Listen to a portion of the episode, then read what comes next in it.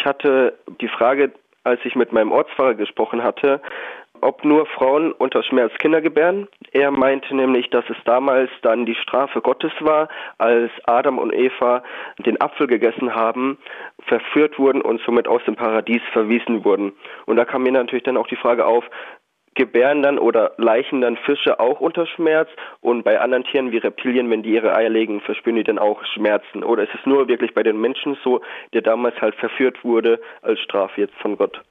Ja, Gabor, eine religionspraktische Frage sozusagen. Also das ist schon eine gewissermaßen eine Spezialität des Menschen, wenn man so will.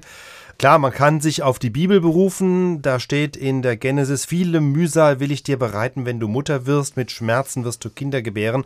Das war die Vorwarnung von Gott an Eva und natürlich alle Nachkommen, die dann mal kommen würden. Richtig ist, äh, Geburtsschmerzen kommen nach Beobachtung von Wildtierforschern zwar auch bei Tieren vor, also von Elefanten wird es zum Beispiel berichtet, also eher bei Säugetieren, aber das sind dann letztlich eher vereinzelte Fälle. Also bei Reptilien ist mir nicht bekannt, dass das irgendjemand beobachtet hätte und bei Vögeln schon gar nicht, wenn die Eier legen. Also im Ausmaß und der Regelmäßigkeit der Geburtsschmerzen ist der Mensch da schon ein Sonderfall und dafür gibt es auch eine evolutionäre bzw. anthropologische Erklärung, nämlich eine Ursache für die Geburtsschmerzen ist der aufrechte Gang, den sich unsere Vorfahren vor einigen Millionen Jahren in der afrikanischen Savanne angeeignet haben. Dieser aufrechte Gang hat zu einem schmaleren Becken geführt und zum anderen hat er auch die Intelligenzentwicklung vorangetrieben, denn wer aufrecht läuft, hat die Hände frei, kann eine manuelle Geschicklichkeit entfalten und Werkzeuge irgendwann jedenfalls mal herstellen, Feuer machen, was auch immer. Also Werkzeuge, mit denen dann unsere Vorfahren auch jagen konnten. Und das alles erfordert ja auch einen gewissen Hirnschmalz. Das hat also sozusagen die Hirnentwicklung vorangetrieben. Um bei der Jagd erfolgreich zu sein, haben sich unsere Vorfahren auch in Kleingruppen organisiert. Auch das verlangt Kommunikation, auch das lässt das Gehirn wachsen. Und weil sie wiederum jagten, aßen sie viel Fleisch, also viel proteinreiche Nahrung. Und das war dann eben auch nötig, wenn man eben ein solches Gehirn entwickeln wollte. Also es hat auch das Hirnwachstum vorangetrieben. Unterm Strich heißt das also, wir haben eine gegenläufige Entwicklung.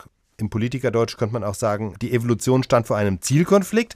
Der aufrechte Gang forderte ein schmales Becken und somit einen schmalen Geburtskanal. Gleichzeitig die zunehmende Intelligenz führte bei den Babys zu einem größeren Gehirn, zu einem größeren Schädel.